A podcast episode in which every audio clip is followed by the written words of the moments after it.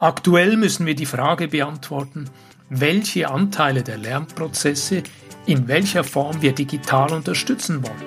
Sicher ist, Inhalte und Aufgaben auf Lernplattformen oder in Videokonferenzen rufen nach Auswahl und Reduktion. Herzlich willkommen zu einer neuen Episode meines Podcasts Education Minds, didaktische Reduktion und Erwachsenenbildung. Ich bin Ivo Würst Trainer und Fachbuchautor und unterstütze Unternehmen, Institutionen und Bildungsorganisationen, ihre Arbeit im Bereich der Erwachsenenbildung zu professionalisieren. In diesem Podcast spreche ich mit kompetenten Gästen über innovative Formen der Bildungsarbeit. Du gewinnst wertvolle Hinweise und Inputs rund um das Thema didaktische Reduktion und Erwachsenenbildung. Ich freue mich, dass du heute wieder mit dabei bist. Willkommen zum Podcast Education Minds, didaktische Reduktion und Erwachsenenbildung. In der heutigen Folge erzähle ich davon, wie ich mein drittes Fachbuch in einem kollaborativen und agilen Prozess geschrieben habe. Das neue Fachbuch trägt den Titel Mini-Handbuch Didaktische Reduktion und ist im Februar 2022 beim Belz Verlag erschienen. Ich habe bei der Produktion von diesem Buch eine agile Vorgehensweise gewählt. Es war mir von Beginn an wichtig, in engem Kontakt mit Trainern, Ausbildenden, Lehrpersonen und Coaches und Facilitators aus meinem Netzwerk zu sein und zusammen ein Buch zu entwickeln, welches für die Leserin und den Leser einen echten Mehrwert liefert. Ich habe früh auf einen intensiven, aber auch kontroversen Austausch mit meinem Netzwerk gesetzt. Sobald einmal der Auftrag, die Rahmenbedingungen mit dem Verlag geklärt waren, baute ich aus meinem Netzwerk eine Resonanzgruppe auf. Beispielsweise habe ich früh Umfragen verschickt und in diesen Umfragen einzelne Vorschläge für Kapitel präsentiert. Aus den Rückmeldungen habe ich Auswertungen erstellt und dabei gesehen, welche Themen interessieren und welche Themen sind vielleicht nur für mich interessant, aber nicht unbedingt für die potenzielle Leserschaft? Ein wesentlicher Teil der Ansprache und der Kommunikation lief zu Beginn auf der Plattform LinkedIn. Dort insbesondere in der Fachgruppe Didaktische Reduktion. Bald baute ich aber einen geschützten Austauschort auf und dazu wählte ich die Pinwand Padlet. Das ist eine digitale Pinwand, auf dem man sehr einfach einzelne Blöcke bauen kann, einen Link zur Padlet-Seite verteilen kann und anschließend Rückmeldungen, Kommentare sammeln und kontrovers diskutieren kann. Ich habe dort die groben Themen zum Buchprojekt, die Ausrichtung, die Zielgruppe notiert, alle Termine festgehalten und zeitweilig haben über 20 Personen auf dieser Plattform mit mir interagiert. An der Umfrage selber haben zu Beginn ungefähr 100 Personen teilgenommen und dort klärten wir Fokus, Themenauswahl, aber auch den erwarteten Nutzen für das neue Fachbuch. Beispielsweise wurde dort das Thema Humor in der Erwachsenenbildung eher zurückhaltend beurteilt. Mich hat das damals überrascht. Später beim Buch hat dieses Kapitel trotzdem Eingang gefunden, aber ich habe es vom Umfang her deutlich gekürzt, im Vergleich, wie es ursprünglich in der Planung war. Die Mitglieder meiner Resonanzgruppen stellten mir laufend kritische Fragen. Sie fragten beispielsweise auch, was genau ist die Verbindung von Humor mit Reduktion? Und wie kann ein humorvoller Ansatz die Fähigkeit, der Stofffülle zu begegnen oder Komplexität zu bearbeiten, tatsächlich unterstützen? Mir haben beim Schreiben vom Buch solche kritischen Einwände und Hinweise sehr geholfen. Ich stellte mir dann in meinen Schreibretreats, die ich zum Teil auch in kleinen Hotels in den Alpen, in den Bergen machte, ich würde tatsächlich in einem Training stehen, mit jüngeren und älteren Bildungsfachleuten arbeiten und mit ihnen darüber reflektieren, welche Vorgehensweise den Lernenden den Lernprozess vereinfachen könnte. Die Schreibzeit für mein Neues Buch umfasste rund sieben Monate, mit großen Lücken zwischen einzelnen aktiven und ergiebigen Schreibphasen, meist abgeschieden an Orten, wo ich mich gut zurückziehen konnte, oder aber während den Sommerferien in der schönen Stadt Wien, wo ich 14 Tage am Stück im Schreibprozess mich vertiefen konnte. Während diesem Buchprojekt haben mich immer wieder auch eine Reihe von Expertinnen aus dem Bereich Coaching, Facilitation, Berufsbildung, Ausbildung und Online-Rhetorik sowie Visualisierung unterstützt und begleitet. Sie zeigen in ihren Beiträgen auf, wie es ihnen gelingt, der Stofffülle zu begegnen und Komplexität zu bearbeiten. Eine relevante Frage ist jetzt auch, was ist denn der Unterschied zu meinen früheren Publikationen? Das neue Mini-Handbuch Didaktische Reduktion richtet sich vor allem an Bildungsfachleute, die im Bereich Ausbildung, Weiterbildung, Berufsbildung oder Hochschuldidaktik unterwegs sind und ihre Angebote sowohl in Präsenzseminaren, aber auch online anbieten möchten. Auf der Webseite des Belz Verlages klingt dies so. Komplexes Fachwissen kompakt und doch anschaulich darzustellen ist das Ziel aller, die in der Weiterbildungsbranche tätig sind. Nicht erst seit der Corona-Pandemie sehen sich viele Trainerinnen und Trainer und Coaches zudem mit der Verschiebung größerer Anteile ihres Präsenzmaterials in Online-Formate konfrontiert. Wenn jedoch immer größere Teile des Lernangebotes vor- oder nachgelagert zum Lernprozess über digitale Kanäle angeboten werden, muss sich ein ganzer Berufsstand mit der Auswahl, Reduktion und Bearbeitung von Inhalten beschäftigen. Ivo Würst zeigt Ihnen in diesem Mini-Handbuch Didaktische Reduktion, wie Sie Kernbotschaften herausarbeiten und Stofffülle und Komplexität begegnen können. Sie verbessern die Verständlichkeit ihrer Präsentation und Lehre und gewinnen an Sicherheit und Klarheit in der Vermittlung, sowohl im digitalen Training, unterwegs auf diversen Lernplattformen und über Social Media, aber auch in Präsenzsettings. Im Buch selber habe ich in der Einleitung dies so erklärt. Ich habe in der Einleitung geschrieben, wenn ich jeweils gefragt werde, um was es denn beim Thema didaktische Reduktion gehe, mein Verständnis gerne in drei Sätzen zusammenfasse. Ich sage dann jeweils, didaktische Reduktion hilft Trainer, Ausbildern und Lehrenden, ihre Arbeit zu reflektieren und besser zu machen, indem sie Wesentliches von Unwesentlichem trennen und im Training, in der Präsentation oder in der Lehre auf den Punkt kommen. Interessiert sich dann mein Gegenüber für konkrete Anwendungsgebiete der Reduktion, verweise ich auf die Trainings und Seminare, die ich seit Jahren in der Schweiz und international für Fachleute der Erwachsenenbildung durchführe. Soll ich schließlich erklären, warum ich vor Jahren Reduktion als Spezialgebiet wählte, hole ich etwas weiter aus. Ich erzähle dann von meinem Studium der Sprachwissenschaften und damit verbunden prägenden Erfahrungen in Kuba.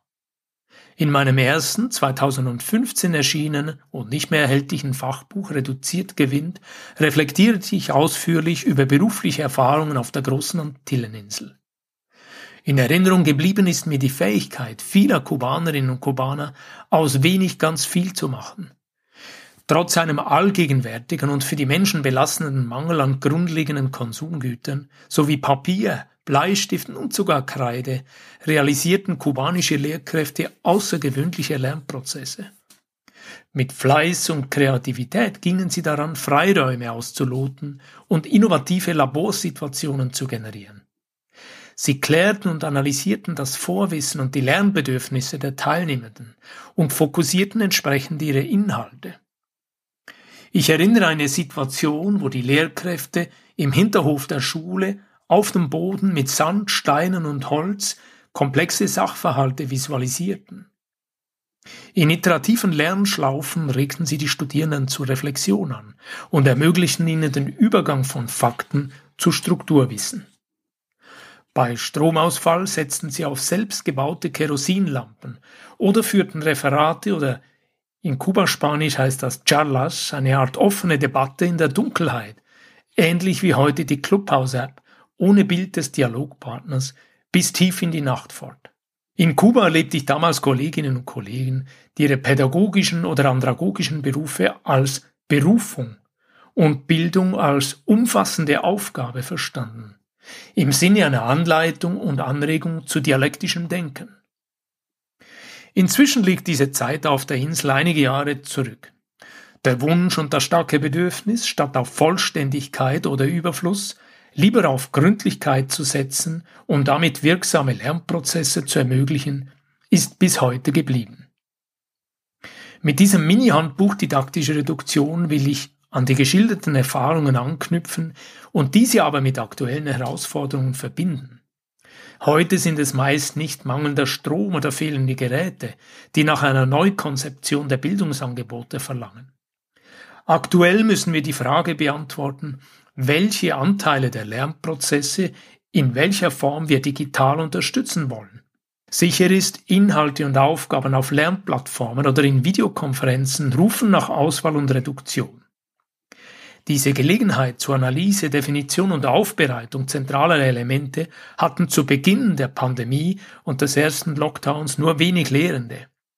In kurzer Zeit mussten sie klassische Lernangebote von Präsenzsettings in Online-Format überführen. Oft unter Druck und in Eile griffen einige Erwachsenenbilder auf veraltete Konzepte und Methoden zurück.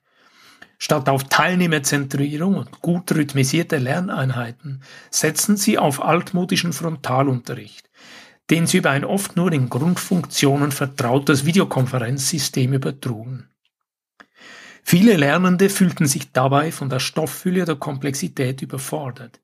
Die Länge der Referate, die Darbietungsform Bildschirm und die vielen Stunden in sitzender Position ermüdeten sie. Das Stichwort Zoom-Fatigue tauchte auf. Zudem realisierten einige Lernende, dass ihnen neben der unmittelbaren sozialen Interaktion noch etwas fehlte. Für den Körper, insbesondere für die Hände, war die neue digitale Lernkultur eine haptische Unterforderung. Für Augen und das Gehirn hingegen eine Höchstleistung und oft sogar eine Überforderung. Lehrende lernten rasch dazu und erweiterten ihr methodisches Repertoire für Online-Trainings. Konferenzsysteme boten bald die Möglichkeit von Breakout-Sessions, das heißt der Einsatz virtueller Räume für den Austausch in Kleingruppen. Auch das kollaborative Arbeiten, das gemeinsame Lösen von Aufgaben und das Entwickeln von Ergebnissen, beispielsweise über digitale Pinwände und gleichzeitig genutzte Online-Schreiboberflächen, setzten sie vermehrt ein. Weitblickende Erwachsenenbildner überlegten auch, wie sie die fehlende soziale Interaktion, beispielsweise in Kaffeepausen im Korridor oder auf dem Heimweg, zumindest ansatzweise integrieren konnten. Sie nutzten erste Prototypen von Videokonferenzsystemen mit flexibler Raumgestaltung, wie zum Beispiel die Plattform WonderMe, in denen sich Teilnehmende nach eigenen Präferenzen im virtuellen Raum begegnen können.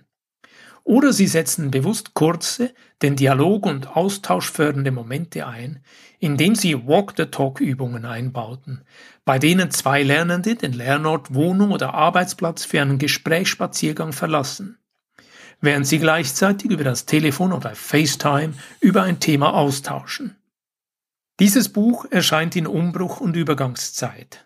Die zunehmende Verschränkung von Präsenzunterricht mit E-Learning, das sogenannte Blended Learning, ist zur neuen Normalität geworden. Damit meinen wir eine Mischform der Erwachsenenbildung, bei der sich Lernende online vor- und nachbereiten, während zentrale Lernschritte meist noch vor Ort oder gemeinsam online in der Videokonferenz erlebt werden. Lernende vertraut mit diesem Setting sind sich bewusst, dass der Lernerfolg von ihrer vor- oder nachgelagerten Leistung abhängt weil die Zeit der realen Begegnung mehrheitlich für soziale Interaktion und das Zusammenführen der Erkenntnisse genutzt wird.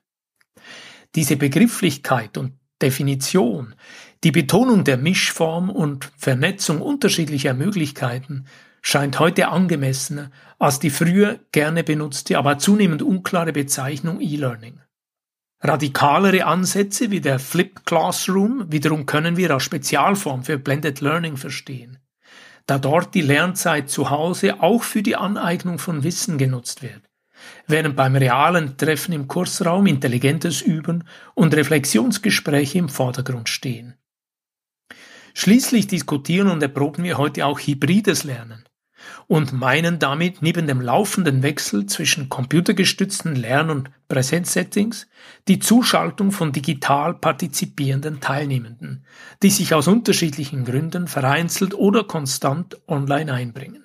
Verabschieden sich Bildungsanbieter und Lehrende endlich von der Vorstellung, Lernen könne nur und ausschließlich vor Ort stattfinden, eröffnen sich neue und interessante Gestaltungsspielräume. Im Kontext postdigitaler Bildung werden wir erleben, dass digitale Lernumgebungen nur noch dann bemerkt werden, wenn sie fehlen. Ganz einfach, weil sie selbstverständlich geworden sind und digitales und analoges Lernen sich ergänzen. Lassen Sie uns zusammenfassen. Die gute alte Erwachsenenbildung und Blended Learning haben mit Sicherheit eine aufregende Zukunft vor sich. Unser Fokus gilt künftig dem, was wirklich wichtig ist. Wer digital, analog, blendet oder hybrid ansprechende Bildungsdesigns entwickeln will, ist gut beraten, sich grundlegende Fähigkeiten zur didaktischen Reduktion anzueignen. Dieses Buch zeigt Ihnen vielfältige Möglichkeiten dazu auf. Sie bekommen wertvolle Hinweise zum Planen Ihrer Seminare, Bildungsangebote und Coachings in die Hand. Sie lernen klar zu entscheiden, welche Inhalte Sie in das Lernangebot aufnehmen und welche nicht. Es fällt ihnen leichter, eine sogenannte Grundlandschaft für einen ersten Überblick zu entwerfen und einzelne für den Lernfortschritt geeignete Tiefenbohren zu bestimmen. Sie gehen künftig reduktiv vor und bieten ihren Teilnehmenden immer gerade das, was diese für den nächsten Lernschritt brauchen. Sie sparen Zeit, verbessern ihren Auftritt und gestalten interessante, lehrreiche und überzeugende Lernprozesse. Ich freue mich, wenn dieses Buch Sie auf dem Weg in eine reduktive Zukunft begleitet und konkrete Anregungen bietet, wie Sie didaktische Reduktion in Ihrer Praxis erfolgreich umsetzen können. Ja, das war ein Ausschnitt aus der Einleitung von meinem aktuellen Buch, Mini-Handbuch Didaktische Reduktion. Es kann bei allen Buchhandlungen bestellt werden oder aber direkt auch versandkostenfrei beim Belz Verlag und schließlich wer in der Schweiz wohnt, kann natürlich auch mir eine Nachricht schicken über die Webseite education-mainz.com und ich verschicke es gern auch hier portofrei in der Schweiz ab meinem Wohnort in Luzern. Ich gehe davon aus, das neue Fachbuch wird mit Sicherheit auf breite Resonanz stoßen. Ich freue mich auch darauf.